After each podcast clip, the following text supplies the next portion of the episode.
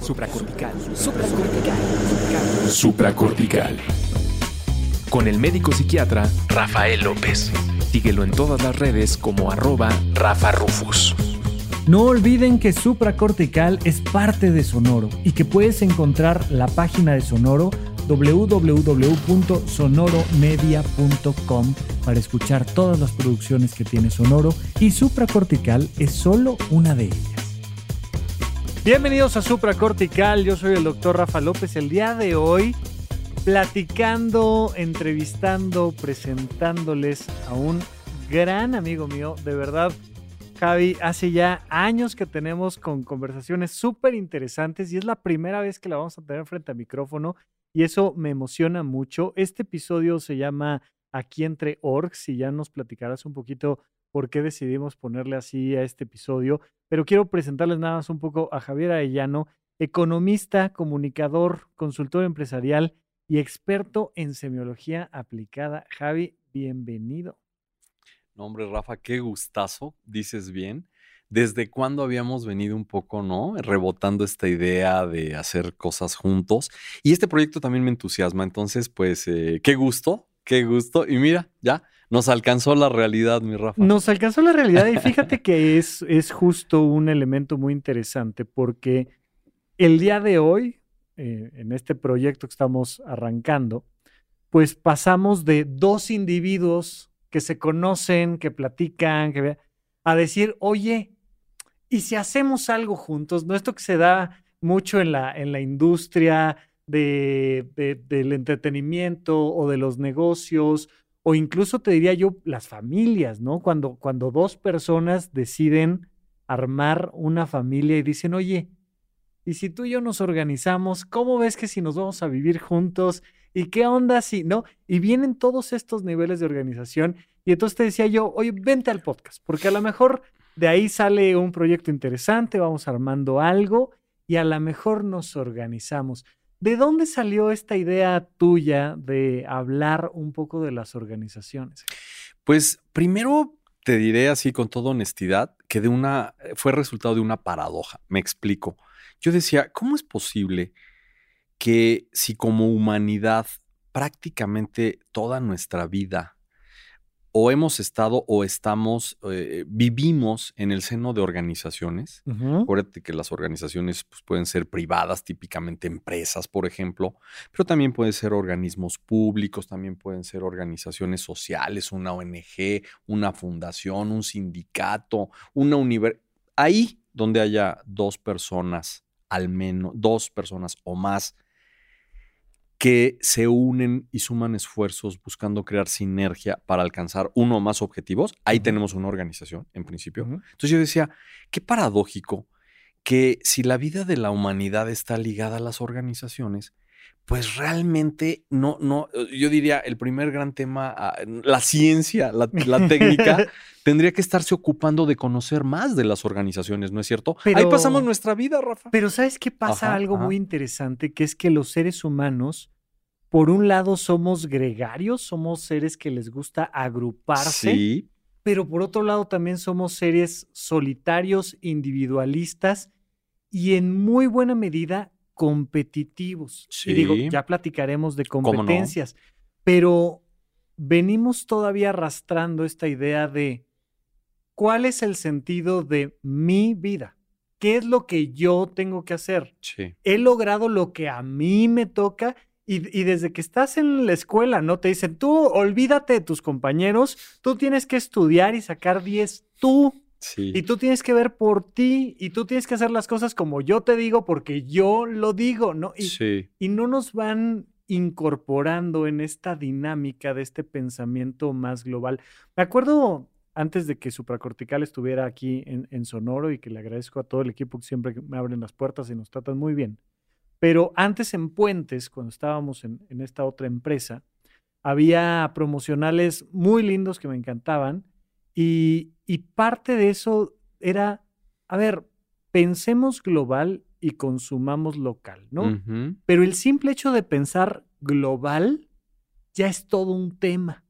Y siento yo que es todo un tema a muchos niveles. Estamos muy acostumbrados insisto, incluso en temas de desarrollo humano, sí. A pensar que yo debo de elevar mi nivel de conciencia, que yo debo de trascender el sufrimiento, que yo tengo que encontrar cómo ser feliz a pesar de los otros. Y, por eso me, me, parecía muy interesante que pudiéramos platicar tú y yo justo de esto, de, oye, pero nacimos, crecemos, desarrollamos nuestra vocación, nos divertimos dentro de organizaciones. Cierto. Y si en algún punto tenemos la oportunidad de, de trascender eh, toda esta vorágine de riesgos que tiene la humanidad, va a ser en la medida en la que entendamos que como humanidad somos una gran organización y como vida orgánica en el planeta Tierra somos otra gran organización y como parte del cosmos somos otra gran organización. Así es. ¿No? Así es.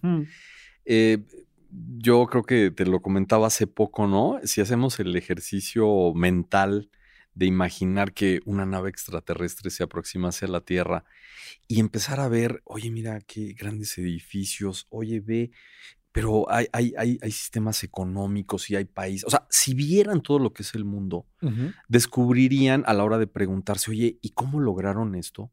Que todo eso es resultado de las organizaciones. Es decir, por más y que a lo mejor alguien piense, no sé, ¿no? Un destacado científico, Einstein, y, y, hay esta tentación como de, híjole, qué gran mente. Por supuesto que era una gran mente. Claro, era un gran individuo. ¿no? Es correcto. Sí. Pero hubo detrás, bueno, de entrada Einstein tenía un laboratorio, ¿verdad? Y ese laboratorio formaba parte de una universidad. Y esa universidad es una organización que recibe financiamiento, que, que tiene, o sea, es, a final de cuentas, todo es obra colectiva. Difícilmente, por más y que haya individuos geniales, eh, podemos, digamos, ¿no? Eh, decirle, oye, es que fue resultado de piensen en las individualidades destacadas que quieran, hay una organización detrás. ese es mi punto, ¿no? Y yo creo, dices bien, en una organización de lo que se trata es de un equilibrio entre el individuo y el grupo. Sí. ¿No? Sí, sí, sí. Eh, donde, fíjate qué, qué paradoja. Yo no puedo integrarme a un grupo si previamente no estoy integrado como individuo. Ya, ya, O sea, aguántate porque ahí ya te fuiste hasta la cocina, me parece padrísimo. Este, porque yo creo que al final esa, ese es el gran mensaje que vamos a mandar al final, ¿no? Es decir, sí queremos platicar de organizaciones, pero para poder hablar de organizaciones tenemos que hablar también de individuos. Sí. Y por eso un poco le poníamos este episodio aquí entre orgs, porque hace como esta referencia de, oye, aquí en cortito, pero aquí en cortito estamos hablando de una organización. Y, dices muy bien, cuando el individuo no está integrado en sí mismo, no se puede integrar a los demás. Nadie puede estar con nadie más si no sabe estar consigo mismo, dice el doctor Alfonso Ruiz Soto. Y ahorita que estabas platicando de esto, pensaba yo precisamente un ejemplo que decía él, que decía, sí, es que sí, este brother fue el que desarrolló la bombilla, pero ¿quién crees que puso los focos? O sea, es que una cosa es que el individuo haga algo y luego cómo lo incorpora el resto del sistema y que me parece algo muy lindo. Em, hay estructuras como la ciencia que a mí me gusta porque precisamente le dan mucho más énfasis a la colectividad que al individuo. Sin embargo, eso no deja en su momento dentro de las universidades, que son organizaciones, de darle mucha más importancia al individuo, al maestro, al este, doctor, a tales figuras, tales sillas se vuelven importantes. E incluso dentro de organizaciones como un país, pues hay sillas que son las importantes, la de el presidente o la de la directora o la de...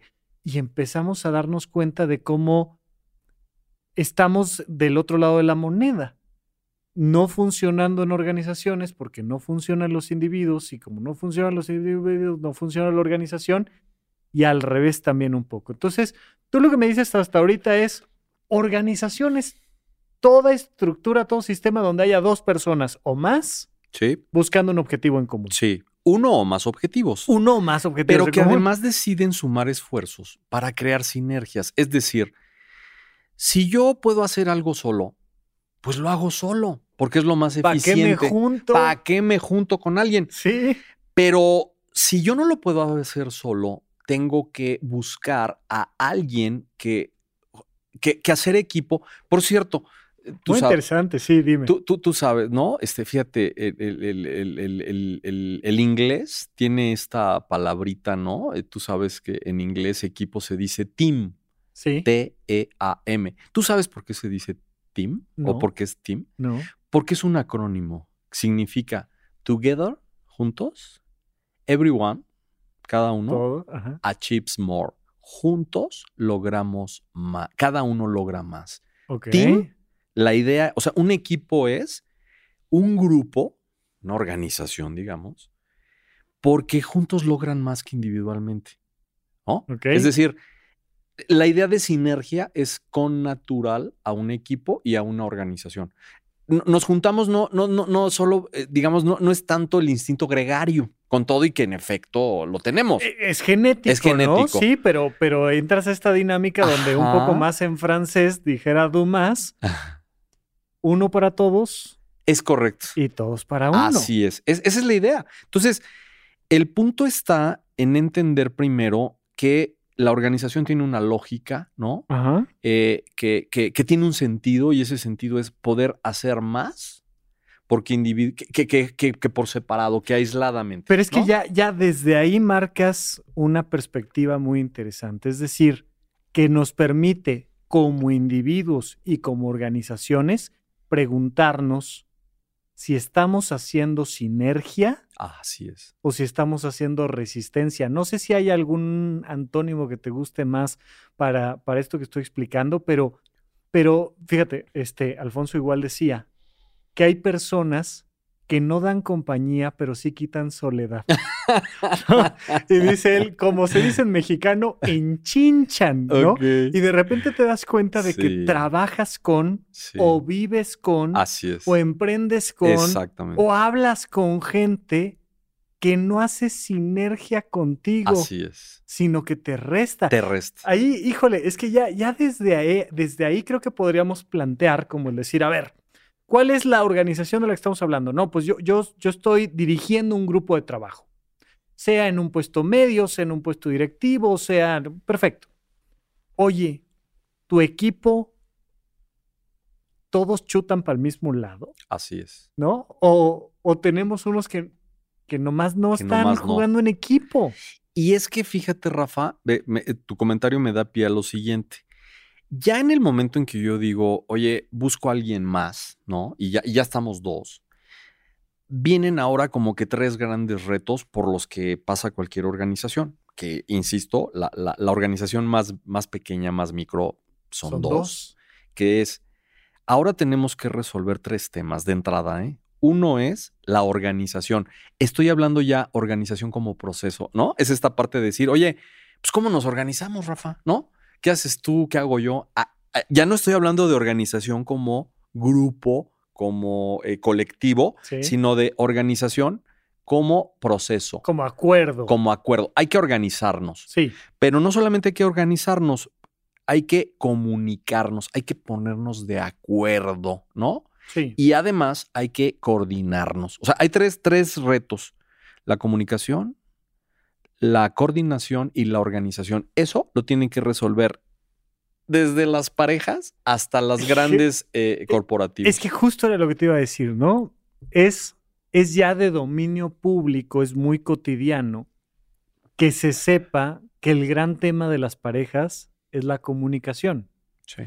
La mayoría no entiende qué demonios significa que una pareja tenga una buena comunicación.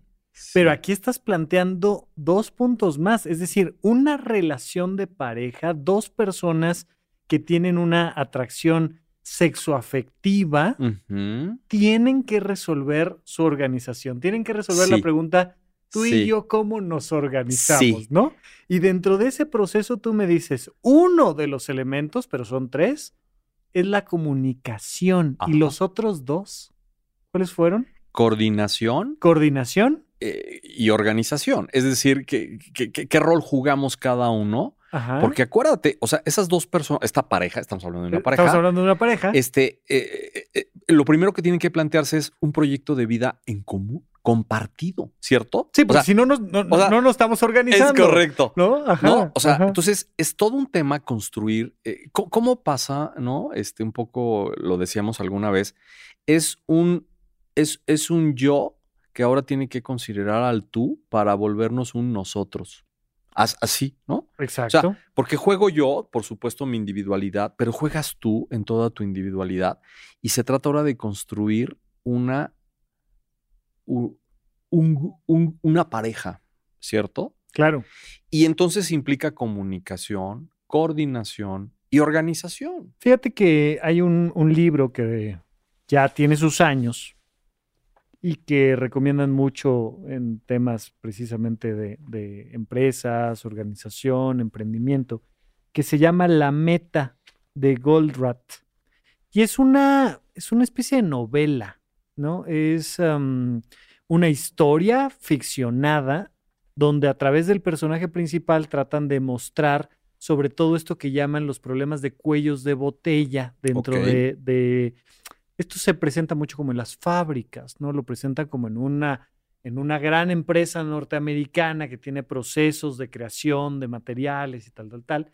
Pero finalmente el título de este libro, La Meta, viene porque el gran mensaje que te da es para que tú puedas identificar los cuellos de botella en tu organización o para que tú puedas identificar los problemas que te hacen falta resolver o para que tú puedas identificar cualquier tema, incluso dentro del mismo libro habla de las relaciones de pareja y el personaje principal tiene unos conflictos con su mujer por, por toda la dinámica que va pasando en el libro, eh, te dice, tú tienes que tener muy clara la meta. Ok porque si no, luego nos estamos peleando en las juntas o nos estamos peleando este, en los indicadores o nos estamos peleando en un montón de cosas por el simple hecho de que no tenemos claro cuál es la meta de esta organización. Así es. Y cuando ya tienes clara la meta, entonces dices, ya, ¿no? A ver, en terapia de pareja pasa mucho que la primera pregunta es, ¿quieren estar juntos? Sí, esa es la meta. Sí. No, pero es que está muy complicado de sí, sí, sí, sí. Ahorita vamos a ver cómo, pero la primera pregunta es, ¿quieren perseguir esta meta en común? Ajá. Sí, ahora sí vamos a ver cómo. Pero muchas veces hay un montón de, de socios, de pequeños grupos, de empresas que no saben cuál es la meta y ya me dirás si me equivoco, pero muchísimas personas trabajan en empresas cuando su meta como individuo es tener un cheque al final del mes. Ajá. Y cuando la meta de la empresa pues no va alineada a, Correcto. a eso, ¿no? Y yo creo que pasa en muchas áreas públicas y privadas. Ajá. Y entonces, pues por eso quería poner ahí que cuando dices proyecto de vida, estamos hablando de la meta de la relación de pareja. Eh, ahí me gustaría nada más hacer como que una primera distinción que creo que es muy importante. Suele la gente confundir mucho. Fíjate, yo hay que distinguir. Una cosa es un objetivo y otra cosa es una meta. Me explico. Eso, a ver. Viene. Este, yo puedo tener el objetivo de bajar de peso, por ejemplo. Ok. Sí, bien. Ahora viene, oye, si ese es mi objetivo, pues por lo tanto, ahora procede plantearme una meta. Mi meta es pienso bajar o quiero bajar 5 kilos este mes. De acuerdo. La meta es numérica, es medible. La meta es medible. Eh, se puede, es verificable, ¿no? O sea, yo, yo me, hago la pregunta. En ese sentido es objetiva. Ah, ¿no? de hecho, sí, sí, bueno. En efecto. Entonces, el objetivo una cosa es un objetivo y otro es una meta. La meta es cuantificable. Por eso es una meta, ¿no? Porque luego a veces traemos este tema y decimos, oye, es que me, ando planteando una serie de metas. La primera pregunta es, oye, ¿y esas metas corresponden a objetivos tuyos? Porque puede ser que no sea mi objetivo, ¿eh? Si no es mi objetivo, no tiene caso plantearme metas, porque esas metas pueden ser ajenas. Entonces, el primer tema es distinguir Objetivo es el propósito. Decíamos acá, volviendo a un tema de organizaciones, que dos o más individuos se, unen buscando objetivos. ¿sí? Un objetivo, eh, uno o más objetivos. En común. En común. Donde hacemos sinergia, donde tú me sumas a sí. Y entonces lo primerísimo es entender este tema de los objetivos, ¿no? Este, porque en efecto puede ser que los objetivos no estén alineados y, ahora retomo otra vez el tema de la pareja. Si tu objetivo va por la izquierda y el mío va por la derecha, perdón, eh, no caigamos en el espejismo incluso de hora de establecernos una meta, porque de entrada la meta no es posible. O sea, si yo voy por la izquierda y tú vas por la derecha, perdón, pero no, no hay meta que, que junte a la izquierda con la derecha, ¿cierto? Claro. Entonces, antes de plantearse metas, yo diría, reflexionemos cuál es qué es lo que buscamos, cuál es nuestro objetivo o nuestros objetivos, porque ciertamente en el caso de una organización, lo primero son cuál es el objetivo de estar juntos, de reunirnos, de buscar sinergias. Si no es un objetivo compartido, no viene al caso unirse, llámese pareja, organización, lo que me digas hay que tener claridad de los objetivos, los objetivos individuales y los objetivos grupales. Pero sí es una distinción clave esto de el objetivo es un propósito, el objetivo no es mensurable, lo que es mensurable y medible son las metas. Sabemos que si queremos mejorar esta sociedad en la que vivimos, requerimos una sociedad que sea mucho más tolerante. Pero para eso tenemos que entender a fondo el código de la intolerancia. Y es entonces cuando entenderemos cómo nuestros condicionamientos socioculturales que vienen a través de familia, escuela y sociedad generan juicios de valor que dan como resultado la descalificación, la discriminación y la supresión a causa de la intolerancia de la sociedad. Pero para tener una sociedad más tolerante necesitamos que cada uno de los individuos que forma esa sociedad se vuelva una persona más tolerante. Por eso uno de los muchos temas que tocamos en el curso 1 del conocimiento de uno mismo es sobre nuestra propia tolerancia y nuestra propia intolerancia. ¿Con quién te has convertido en una persona profundamente intolerante? Mira, aquí es lo paradójico. Normalmente con quien somos más intolerantes es con las personas que más queremos. Si no entendemos a fondo cómo se ha generado esa intolerancia, no la podemos modificar y no podemos mejorar nuestros vínculos interpersonales. Así es que si quieres aprender sobre cómo convertirte en una persona más tolerante, acompáñanos en el curso 1 del conocimiento de uno mismo en horizonte1.com.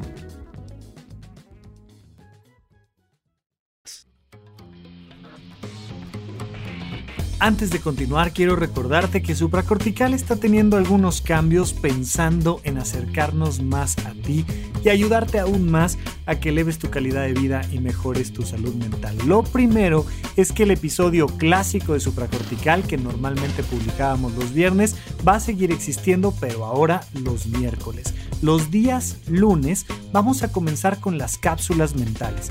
Pequeños highlights, pequeños resúmenes que nos van a recordar los elementos importantes para mantener nuestra calidad de vida.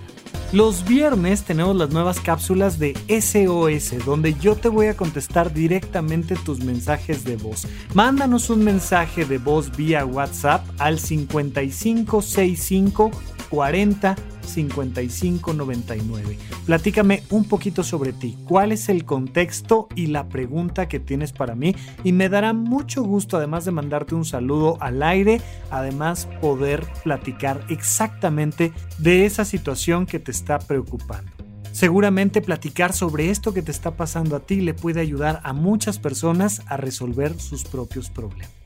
Muchas gracias por escucharme, por compartir estos episodios y porque entre todos estamos haciendo que este mundo sea un lugar un poquito mejor de como lo encontramos. Fíjate que cuando estudié medicina, eh, en fisiología, nos decían, cuando no entiendas cómo funciona una parte del cuerpo, analiza la anatomía, analiza cómo está estructurada esa parte del cuerpo. Correcto. Y en anatomía nos decían, cuando no entiendas la anatomía, entiende la función fisiológica, ¿no? Porque es, muy curioso, digo, esto pues, es un dato médico, a lo mejor mucha gente pues se lo imagina, pero a lo mejor no lo tiene tan claro. Todos los músculos van de un hueso a otro hueso. Ok. Siempre, porque necesitas hacer una palanca. Un músculo finalmente sirve para hacer un movimiento. Entonces, de nada serviría un músculo que fuera de del hueso al mismo hueso, porque pues nada más tendrías ahí una estructura que se contrae, pero no te da movimiento. Cuando tú tienes un músculo que va del húmero al radio, entonces genera una flexión. ¿Cómo no? O cuando tú tienes, por ejemplo, aunque están aquí muy cerquita, del radio al cúbito, genera una rotación. Correcto. Y entonces te permite decir, oye, este, ¿de dónde a dónde va? ¿Cuál, es. ¿Cuál es el origen de este músculo? ¿Cuál es su inserción? Y entonces dices, ah, este músculo sirve para esto. Correcto. En la burocracia, muchísimas veces te encuentras con pasos que al menos por parte del usuario se ven innecesarios. Totalmente. ¿no? Entonces dices, oye, vengo a sacar mi credencial de, para votar y tal. Y, no. Oye, tráeme 36. Apenas estaba platicando yo con, con, con, alguien, un buen amigo, que me decía, fui a pedir a X este, organización gubernamental un reembolso de algo que me tenían que reembolsar. Dentro de la ley dice que si yo cumplo con tales características, me tienen que reembolsar. Llamamos por teléfono, mi, asistente llama por teléfono y le dicen, ¿cómo no? Mire, hay que cumplir, hay que cumplir con estos cinco requisitos. Llego con los cinco requisitos y me dice la encargada del momento, uy, no, no, es que ahí en ese número telefónico dan muy mala información. Es que en realidad lo que necesita usted son estos 20 requisitos. Sí, caray.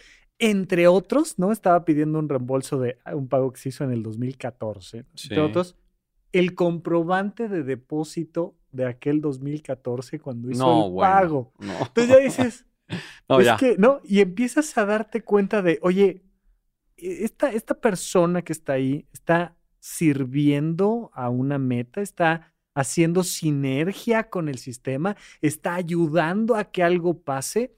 Te voy a poner un ejemplo parecido, pero completamente contrastante. Cuando tú llegas con una urgencia a un hospital, suele haber un policía bastante mal encarado sí. que dice, no, nada más el paciente, o nada más el paciente y un familiar. Sí. No, pero es que mira que es mi papá, que mira que fíjate que es mi mamá. Sí. De esta puerta para adentro, sí solo el paciente y un familiar. Y luego vas pasando puertas y puertas y puertas y puertas y llegas a una puerta donde te dicen, de esta puerta para adentro, solo el paciente y los doctores. Claro. Oye, pues que yo soy el familiar y vengo de... Sí, pero no. Y ahí responde, cuando lo vives, responde a un proceso muy claro, que es que si tuvieras a toda la familia encima, le generas al sistema médico una presión innecesaria que puede terminar en el detrimento de la salud de la persona que estás atendiendo. Oye, voy a agarrar un cuchillo y voy a partir esta persona en dos. Sí, claro. No puedo tener aquí a la familia viendo cómo es de allá límites tal. Y entonces yo veo que hay muchos ejemplos donde podríamos decir viene al caso o no viene al caso el límite, el proceso. Muchas organizaciones, tú y yo hemos compartido espacios en algunas organizaciones donde decimos, oye, ¿por qué tantas trabas? Como a qué le tenemos miedo, ¿no? Sí, sí. Y otras donde es de, oye, ¿por qué tan, tan abierta está la puerta? ¿Por qué los dejamos pasar tan fácil? Claro, claro. ¿No? Totalmente de acuerdo. Mira, en efecto, este, en la mayoría de las instituciones públicas, y, y quién sabe, sobre todo de salud, pero no es monopolio, el policía es el que manda, es el que dice quién entra, quién no, ¿no? Fíjate que por muchos años, este, bueno, un tema ahí fascinante para mí es la atención ciudadana, ¿no? Yo me dediqué a nivel, digamos, del gobierno federal. En, en, primero en tratar de situar el tema, ¿no? Porque yo decía, bueno, ¿qué es atención ciudadana? ¿No? Ahora sí que ya sabes, este, hay que... Empezamos por la definición. Es correcto, sí, así debe ser. Entonces yo digo, bueno, ahí porque, porque cuando a alguien le decías, oye, atención ciudadana, entonces la gente decía, ah, este, ah, es el módulo de información, ¿no? Donde, mm, bueno, pues sí podría ser. De, parte de. Es, como el ah, front de eh, atención ciudadana es la ventanilla, es la ventanilla de trámites, es donde te acerca, bueno, sí, pero no agota la definición. O, ah, es la parte donde presentas tus quejas, ¿no? Entonces, atención ciudadana era todo eso y nada. Y más, claro. Y todo eso y más, pero al final de cuentas todo eso y nada. Entonces, justo yo decía, ahí donde hay un contacto entre al menos un servidor público y un ciudadano, ahí hay un fenómeno, hay un tema de atención ciudadana. Y esa relación la puedes analizar y descubrirías que es una relación totalmente asimétrica, donde el servidor público tiene todo el poder. El servidor público dice, qué requisitos, a qué horas, qué, tienes que hacer, ¿no? Y al ciudadano, si bien le va, pues tiene que bailar al son que le toque el servidor público. Y ahí hay una simetría. o encontrar caminos alternativos, que también los hay. Que también los hay y que, y que además, pues, este, incluso tú puedes encontrar bibliografía de autores que sostienen que incluso la corrupción es benéfica porque aceita este, de verdad, o sea, dices, ahí, vas a tener que abundar un poquito, mi querido Javi. ¿Alguna, ¿Algún ejemplo en particular de quién comenta esto? Eh, mira, prometo, porque de verdad que en este momento no venía preparado, pero sí hay autores que en efecto justifican, explican, digamos, ¿no? Y dicen, mira, la corrupción surge porque ahí donde, donde está mal diseñado, pero fíjate, ya es una No, no, pero, pero vaya, lo, llevo yo hasta, hasta el origen humano mismo, es decir, cuántas personas, ¿no? Sobre todo nos lo imaginamos en una niña hablando con su papá, pero puede pasar con cualquier género. Ajá. ¿Cuántas personas no sacan los ojitos al estilo del gatito, del gato con botas de Shrek? No, y es de, porfa, es que ya, ya sé que ya habíamos dicho que no, pero es que mira que va... Y viene ese, ese juego emocional. Totalmente que incluso muchas veces del otro lado es esperable, como papá, como mamá, dices, ahí viene la corrupción. Sí, pero fíjate, déjame tratar de reconectar esto, porque terminamos ya hablando que si el poli, que si los trámites, que si, ¿no? La corrupción. Justo es una falla organizacional. Es decir, esas organizaciones que, que, fueron estudiadas, este, han sido estudiadas, hay una organización llamada burocrática, o sea, se van, se van volviendo tan impersonales, ¿no? Se va perdiendo de vista el propósito central. Mira, yo trabajé mucho tiempo, por ejemplo, con instituciones como el Instituto Mexicano del Seguro Social, ¿no? Este, justo porque en las eh, llegaban este, quejas, ¿no? Eh, que, hijo, de, de alarido, ¿no? Personas que decían, oye, yo, yo, me, yo me interné para que me amputaran la pierna derecha y al despertar me habían amputado la pierna izquierda y mantenía la derecha. O sea, nada más imagínate tú qué significa eso. Bueno, todas esas quejas que, que eran, en el mejor de los casos, administradas, entre comillas, se clasificaban, se contabilizaban, se ponían en un reporte se volvió como la normalidad o se vuelve la normalidad para muchas instituciones, para muchas organizaciones, y sus miembros se van de insensibilizando, ¿no? Este, pero es claramente una falla organizacional. O sea, estas organizaciones están para servir las públicas, para servir al ciudadano. Su razón de ser es la ciudadanía, es darle un servicio, es proveerle eh, un bien público, es otorgarle un programa. Pero sus miembros, y, aquí viene al caso, porque tuve que trabajar con sus miembros, es decir, resignificar, Rafa, el, el sentido de por qué estaban en la institución. Es que, de nuevo, ¿no? Regresamos al tema de la meta, por supuesto. ¿Para qué estamos haciendo esto? ¿Esto es sinergia o estamos complicándonos la existencia, no? Y luego, por otro lado, cuando estabas platicando, estaba pensando en lo siguiente. Cuando estamos bien organizados los individuos, lo más barato en términos de energía, tiempo, recursos humanos, debería de ser lo previamente establecido y no la parte corrupta. Es decir, sí, claro. Eh, en el cuerpo humano, cuando tienes eh, algún vaso sanguíneo, que es por donde debería de pasar principalmente la sangre, no está pasando. Correcto. Empiezas a crear otros vasos sanguíneos paralelos para poder continuar con el flujo, pero que son poco sanos, que son estructuras que no están de origen diseñadas para eso y que por tanto te afectan en todo el sistema y en todo el proceso. Entonces, muchas veces nos hemos topado con organizaciones públicas y privadas, familiares, este, amistosas, donde te sale más barato mentir, jugar con la verdad, no hacer, darle la vuelta, hacer como que se hizo pero no se hizo.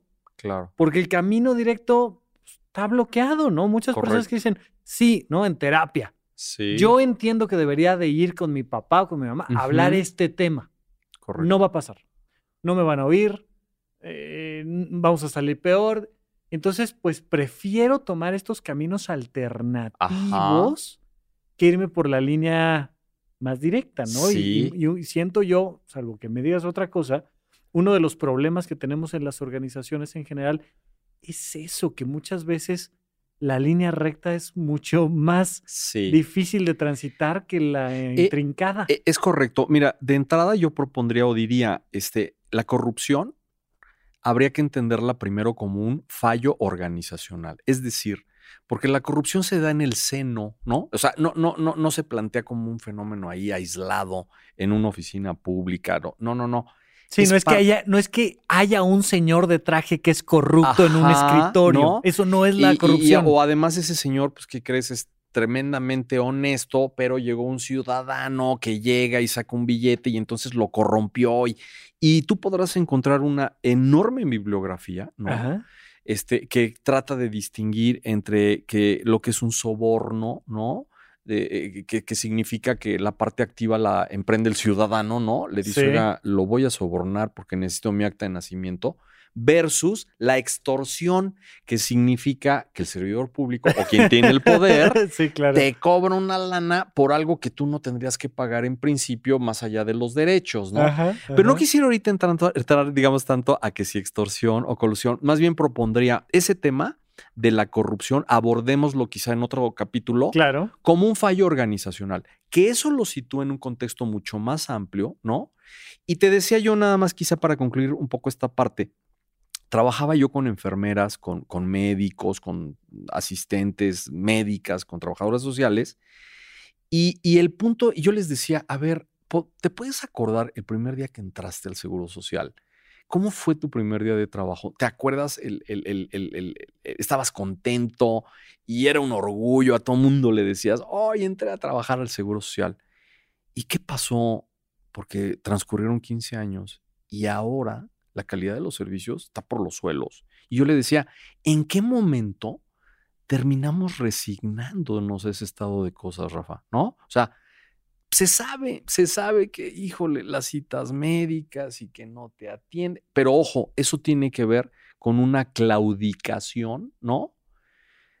Porque, porque si yo nada más hablo en abstracto de la institución, por supuesto es un fallo organizacional, pero también tendríamos que hablar de los individuos. Era lo que te decir, que, es algo muy natural para el individuo cansarse y acostumbrarse. Vaya, te pongo el ejemplo de la pandemia. Los primeros 15 días de la pandemia, todo el mundo estaba aislado y lavándose las manos. Conforme va pasando y va pasando y va pasando, la gente dice, mira, eh, ya pasa este asunto. Pero cuando hacías este, este, este, esta referencia al Seguro Social, yo pensaba dos cosas. La primera, sí me tocó compartir con algunos compañeros y compañeras que estaban contentos de entrar al, Seguro Social. Sí. Pero la mayoría decían, mm, pues es que tengo que, mm, ¿no? Entonces, ya de inicio ya llevamos un tema. Y luego, segundo, pensaba yo en las relaciones de pareja, que creo que ahí es donde es, ojalá, ¿no? Pero más evidente todavía que entras a una relación de pareja en el, mi amor, tú y yo nos vamos a casar y vamos a ser felices para siempre. O sea, no le entras a nada con tanta ilusión y tanto entusiasmo como cuando dices, quiero vivir contigo. Sí, claro y cinco años después, oh, oh. siete, diez, quince años después, es de, ay, ¿sabes qué? Mándamelo por triplicado, en tinta azul, güey, y, vemos si te contesto mañana, güey. Yo ya estoy muy cansado y, y este es un fenómeno que se da. O incluso, ¿no? Sabes que, mira, mm, ya, ya no podemos hablar tú y yo, ¿no? Entonces, a través de nuestros abogados. Exacto. Y tú proponme un proyecto de convenio, etcétera. Bueno, de todo esto y más creo que va a ir este podcast, ¿no? Es decir, la idea es abordar el mundo de las organizaciones, porque eso es, Rafa, el mundo o el universo de las organizaciones que están mega presentes en nuestra vida cotidiana, pues porque o ahí trabajamos o tenemos que hacer un trámite con ellas o lo que me digas, pero la humanidad funciona, la civilización está basada en las organizaciones, ¿no? Entonces, eh, hablar de qué son, cómo operan, qué las caracteriza, cuál es su realidad actual, un poco como buscando entender cómo, cómo podrían funcionar mejor, ¿no? Eh, yo diría que ese sería como que el foco, el propósito o uno de los objetivos de este podcast, ¿no? Claro. Y que por lo tanto, este, pues vamos a hablar de cultura organizacional, su impacto al interior de, las organizaciones y, cómo se vincula con temas, déjame así nada más a, abuelo de a, bote pronto, abuelo de pájaro, decirte cómo se relaciona, por ejemplo, con la gestión del factor humano en las organizaciones, con la toma de decisiones, con la definición de estrategias, con el clima laboral, con el trabajo en equipo, eh, con la planeación estratégica, con los indicadores, los procesos o la administración de riesgos o los sistemas o la productividad o el aprendizaje organizacional. Fíjate nada más todo esto. Claro, que, hasta ahí, si, si lo oyes como lista, podría parecer algo muy abrumador. Técnico, abrumador, seco, pero justo por eso me interesaba hoy como darle este, esta visión mucho más humana, decir, a ver, Tú tienes una organización con tus vecinos. Sí. Tú tienes una organización con tu pareja. Tú tienes una organización. O sea, e, empiezas a darte cuenta de que, pues, si lo llevamos ya a un extremo filosófico, pero tú contigo, también tienes que tener una buena comunicación tú contigo, porque hay un montón de veces que yo no estoy trabajando a favor de mis propias metas. Sí, Y luego yo soy corrupto conmigo y me digo, mira, oye, te compro el chocolate y nos quedamos a ver la tele. ¿Cómo es? Sí. bueno, pues órale, pues. Y, y, me termino traicionando a mí mismo. Sí. ¿no? Sí. Eh, no tengo claridad de hacia dónde voy. O sea, no, no, no, mis objetivos no están claros. Luego entonces corro el riesgo de que alguien que sí traiga objetivos claros se me plante enfrente y me diga, mira, ven, tú y yo vamos a hacer esto. Y termino cediendo cuando quedé entrada, a, eso me refería como en un principio cuando te decía, si no hay claridad primero, yo conmigo como individuo, perdón, pero no puedo ni integrar una pareja, ni, o sea, ¿cómo me voy a sumar a una organización? Porque tiene que haber, tienen que estar alineados, dicen los expertos, ¿no? Los objetivos individuales con los de la empresa. Porque en efecto, termino nada más, todo eso que enumeré, a la par conlleva, Rafa, pues que, que, los grupos buscan sumar esfuerzos, crear sinergias, pero a la par decíamos de poder crecer socioemocionalmente como personas, ¿no? Es decir, no nada más estoy en una organización porque es mi trabajo o porque aquí me contrataron o porque la dirijo o porque es mía, no, porque también no, no, no está reñido con crecer y tener un proyecto de vida que les permita realizarse individualmente. Entonces, en suma, diría yo, el abordaje de este podcast es como combinar lo técnico, pero con lo humano, lo, lo, socioemocional, digamos, con lo organizacional. O sea, es un enfoque híbrido, ¿no? Que tiene que ver con una parte técnica, sí, pero que no está desligada de la parte humana. Oye, fíjate que ahorita que hablas de, de,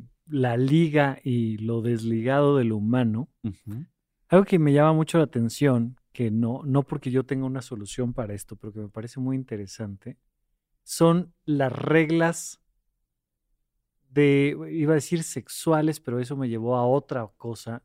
no, me refiero a con quién puedes tener novio y con quién no puedes tener novio dentro de una organización, ¿sabes? O sea, es de no, no, no puede ser este, de tu misma área de trabajo, pero sí puede ser. Y, el tema es que tienes a un montón de simios, porque los seres humanos somos simios, conviviendo juntos todo el tiempo. Claro. Y bueno, en los hospitales, ¿qué te cuento yo? Las historias que se dan en los hospitales. Sí, claro. Pero es de, oye, ¿qué onda? Pues es que es que al final no tienes máquinas, no tienes procesos electrónicos, tienes procesos humanos de gente que se enamora, que, que, este, que, que se odia, que tiene escalas de valores diferentes, que votan por partidos distintos, que tienen religiones diferentes, edades, generaciones. O sea, y que todas esas cosas, como dices, no las hemos terminado probablemente ni del todo empezado a estudiar Así es. dentro del mundo de los sistemas. Entonces, si hablamos muy bonito de la bolsa de valores y si hablamos de cómo sube y cómo baja y tal, tal, tal, y a mí me llama mucho la atención que, ahora que escucho un poco más a los financieros, dicen, mira, el, grave problema que hay en, el análisis de la economía y de las finanzas es que tenemos que partir del principio de que las personas actúan de forma racional. Ya. Y ahí es donde ya todo se nos sale de control. Pero en realidad, el inicio es que las personas no actúan de manera tan racional. Y ahí se nos, se nos caen un poco los modelitos. déjame incluso decirte, ¿no? O sea, yo me chuté finalmente, pues, ¿qué te gusta? Yo creo que como 13 cursos, ¿no? Teoría microeconómica en el ITAM, que amo, es mi alma mater. Y por supuesto, se parte de ese principio metodológico. Claro. El individuo es racional. Oye, ¿y qué significa que es racional? Que escoge lo mejor para sí mismo y sobre esa base se construyen los modelos, las teorías, etcétera, etcétera. Pero al mismo tiempo dices, oye, pero ya hacia 1950, y tú lo sabes bien como médico, el doctor Paul MacLean, cuando dice, a ver, hey, esperen, el cerebro en realidad es un cerebro triuno. Hay, corrígeme Rafa, un 5% de cerebro reptiliano, ¿no? el instintivo otro como que 10% del cerebro límbico. No, estoy mal en los porcentajes. Mira, en, realidad. Y, perdón, y ya nada más el último, y el neocórtex, ¿no? O sea.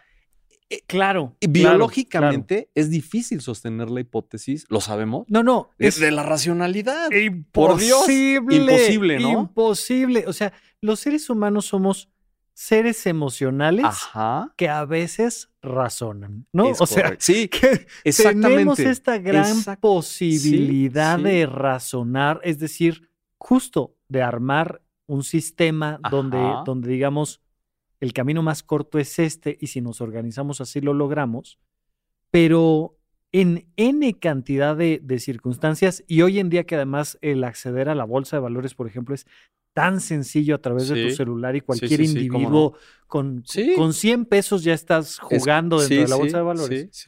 De repente, este, como, como con Reddit y demás, que hay estos fenómenos donde los chavos, voy a llamarle así, tratando de ser muy específico con el término, ¿no? Sí, sí. Los chavos dicen, güey, ¿y si levantamos el valor de tal empresa de videojuegos que ya sabemos que intrínsecamente no tiene ningún valor, pero ¿y si levantamos el valor y todos compramos acciones? Claro.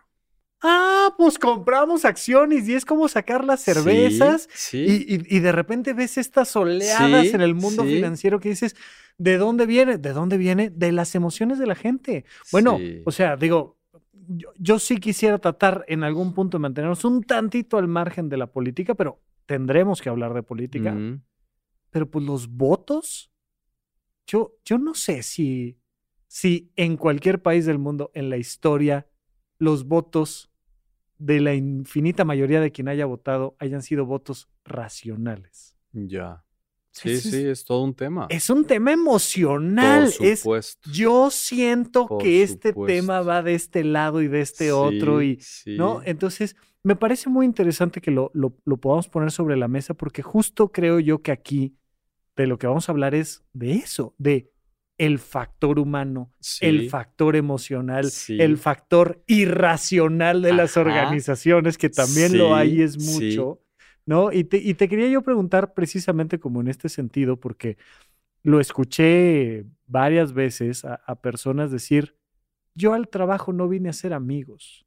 Entonces yo decía, ¿Y, como a qué si vienes? O sea, como cuál, cuál es tu objetivo del trabajo? porque, porque uno de los elementos que nos van a permitir crear buenas organizaciones, a menos que tú me digas lo contrario, pues es que lo hagamos entre cuates. Sí. De hecho, cuando yo te decía estos como que tres grandes retos iniciales que son la comunicación, la coordinación y la organización, Eso a lo que da pie es algo que, ya se ha empezado a estudiar, pero yo creo que es un enfoque muy prometedor que se llama redes conversacionales. Al interior de las organizaciones se producen redes conversacionales, que en efecto son el medio para subsanar esos tres temas, pero también una organización a final de cuentas es como una superposición de muchos planos, ¿no? Tiene un aspecto jurídico, tiene otro aspecto administrativo, otro contable, económico, o sea... Oye, normalmente cada una de esas capas se pelea con las otras, ¿eh? Sí, mira, un, este, un, experto en organizaciones, por cierto, mexicano, él que es el doctor Luis, Luis Montaño, ¿no? Decía, la organización es un cruce de caminos, ¿no? Es decir, imagínate todos estos planos. No, y aquí en México que somos buenos para agarrar glorietas, Javi. No, no, no, no. Pero imagínate todos estos planos que se intersectan. Es que justo, o sea, y digo, eh, la, analogía parece chistosa, pero en México, o sea, agarramos a los que tienen licencia de conducir y han conducido un auto. ¿Cuántos de ellos crees que puedan describir cómo se toma una glorieta? No, no, pues por Dios.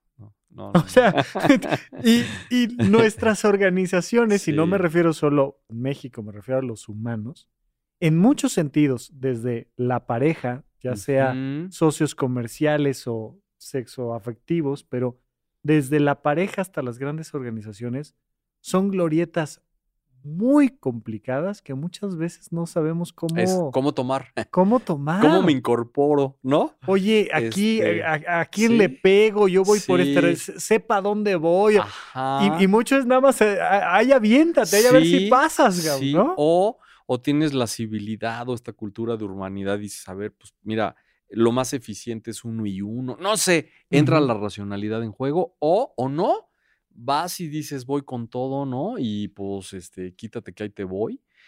Pues de todo eso más, Rafa, creo que trataría, o esa es la intención, ¿no? De hablar de las organizaciones. Me encanta, vamos, a, vamos a tener mucho que platicar al respecto.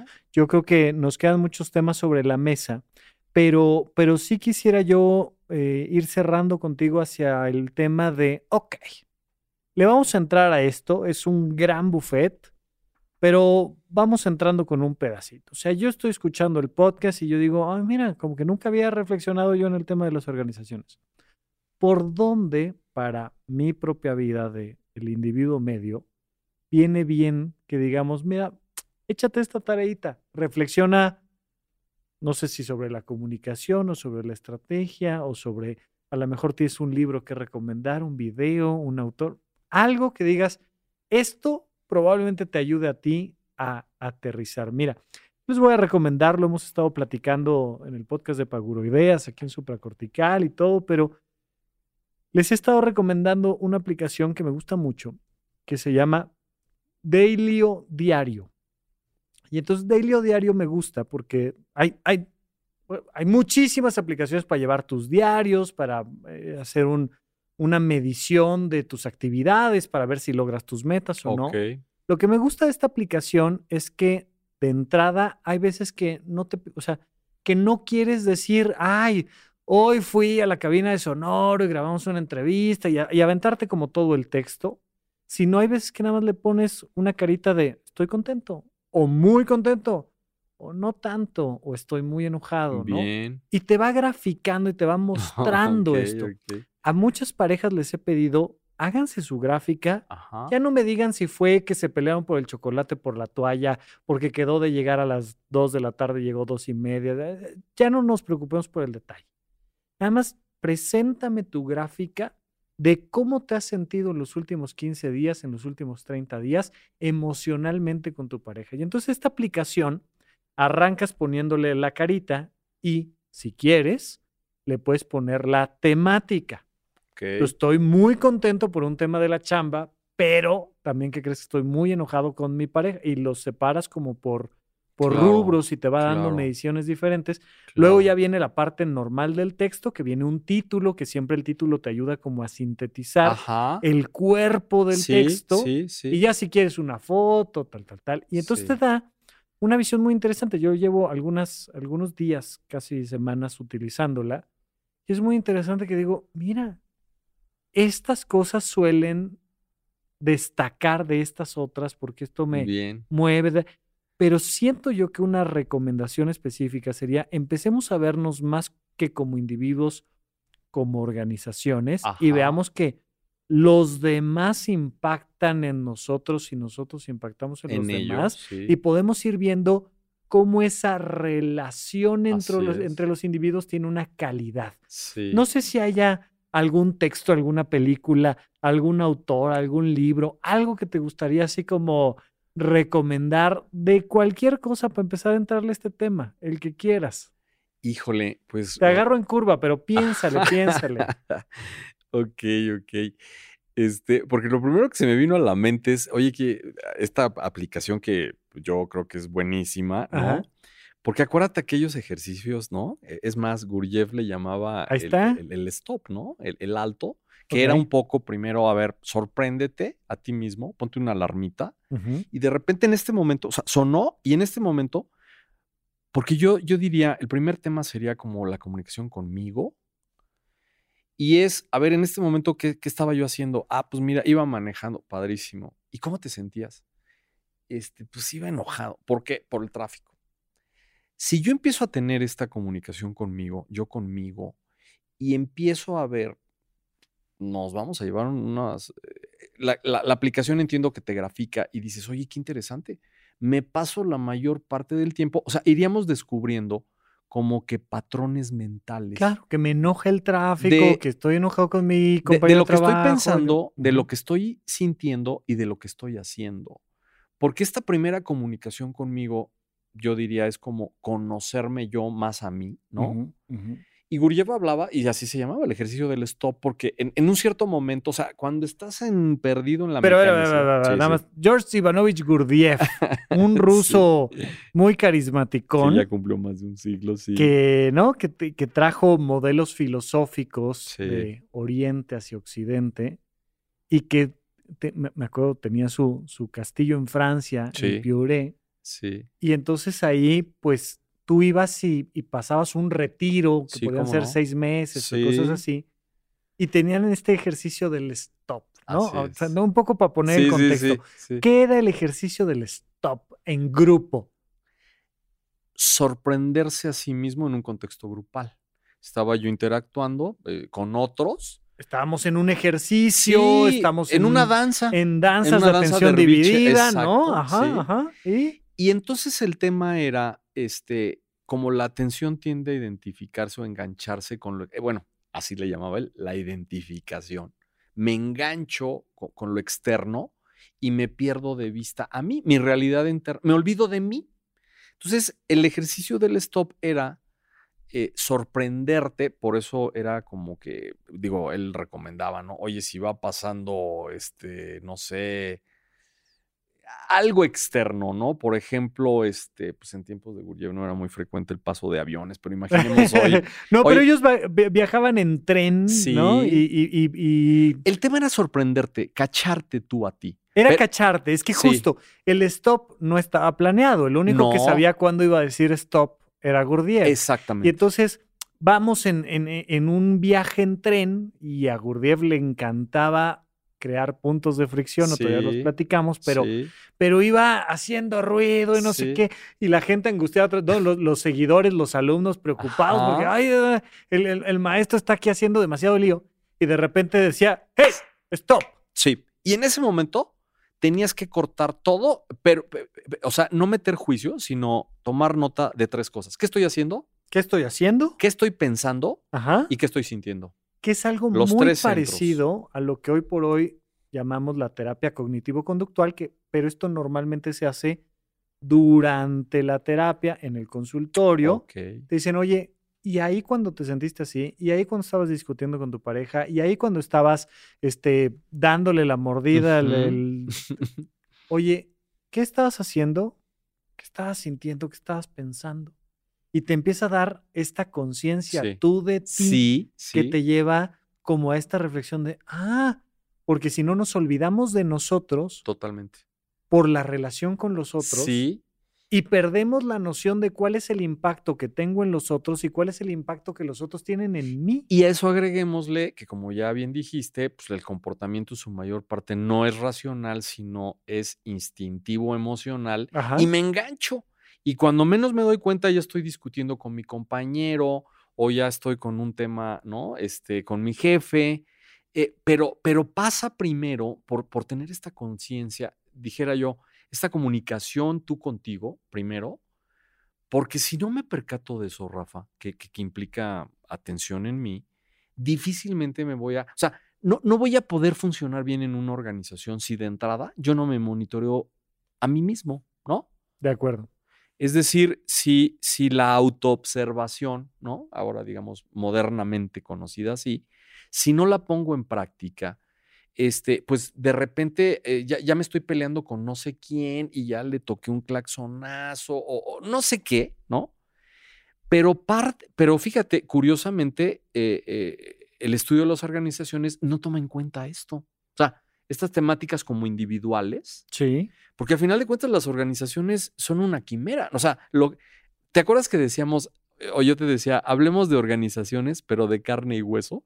Porque al final de cuentas están conformadas por humanos, que significa decir seres con emociones, con ¿no? tendencias instintivas y un poquito de racionalidad, si bien nos va. Entonces, creo que sí viene muy al caso, ¿no? conectar, tratar de conectar, porque las organizaciones requieren de personas cada vez más autoconscientes, autorreguladas. Claro. Fíjate que, vamos a cerrar con esto. Ok. Una recomendación de, de, un video que por ahí encontrarán en YouTube. No me acuerdo si eran unos coreanos, pero, pero era un. Estaban en un campo de fútbol, un grupo de personas orientales.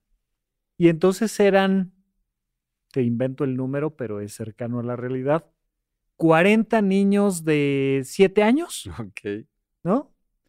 Contra tres jugadores de fútbol profesionales. Pues, unos chicos de, vamos a decir, 20, 23 años de edad.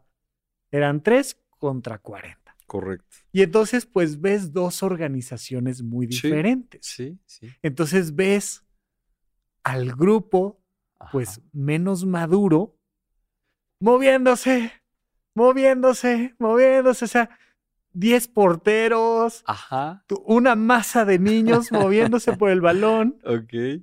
Y, tienen su propia organización, sobre todo si lo ves desde fuera, ves claramente cómo el grupo se va moviendo por el balón, se va moviendo por el balón, pero vas viendo a los jugadores profesionales con una estrategia. Ok. Entonces dicen, a ver, a ver, a ver, no, me jalo al grupo para acá, voy para atrás y lanzo un pase largo y yo ya sé que mi compañero va a hacer un desplante rápido y vamos a llegar acá y luego lo paso ahí en cortito para que el otro le... Y vas viendo la diferencia entre organizaciones y organizaciones Así es. jugando al mismo juego. Me, vino por el tema de la quimera que decías, porque de repente le metes y le metes y le metes gente a una organización. Pero, mi Javi, ya estaremos platicando de estos temas y será para mí un placer. Y, para mí también, Rafa, nada más cerrando con, con, esta que, comentas, yo diría, establezcamos eh, una propuesta, hagamos, hagamos esta ecuación mental. Organización, org, es igual a grupo. De entrada, entender eso, es un grupo, un grupo humano, ¿no? Listo. Y ese grupo va a tener uno o varios objetivos y por lo tanto tiene que resolver comunicación, coordinación y organización, ¿no? O sea, un poco como que sea la base, propongo, ¿no? Para discutir las organizaciones ya más en detalle. Totalmente, mi querido Javier Arellano, ah. economista, comunicador, experto en semiología aplicada. Un gusto platicar contigo. El gusto es mío, Rafa. Y nos vemos la próxima vez. Claro que sí, claro que sí. Y pues gracias a nuestra audiencia, ¿no? Este, que hayan tenido la paciencia, espero, de seguirnos hasta aquí. Gracias, hasta la próxima. Hasta la próxima, chao. Gracias por escuchar Supracortical. En verdad me interesa muchísimo conocer tu opinión sobre este episodio o cualquier otro que quieras platicarme. Puedes encontrarme como arroba rafarufus en Twitter, en Facebook y en Instagram. Quiero darte las gracias por escuchar Supracortical y sobre todo por suscribirte y seguirme donde sea que estés escuchando este programa y así te puedes enterar todo el tiempo de nuestros próximos estrenos.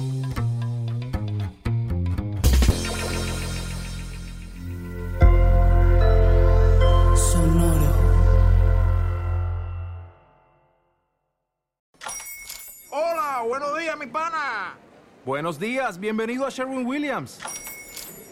¡Ey! ¿Qué onda, compadre?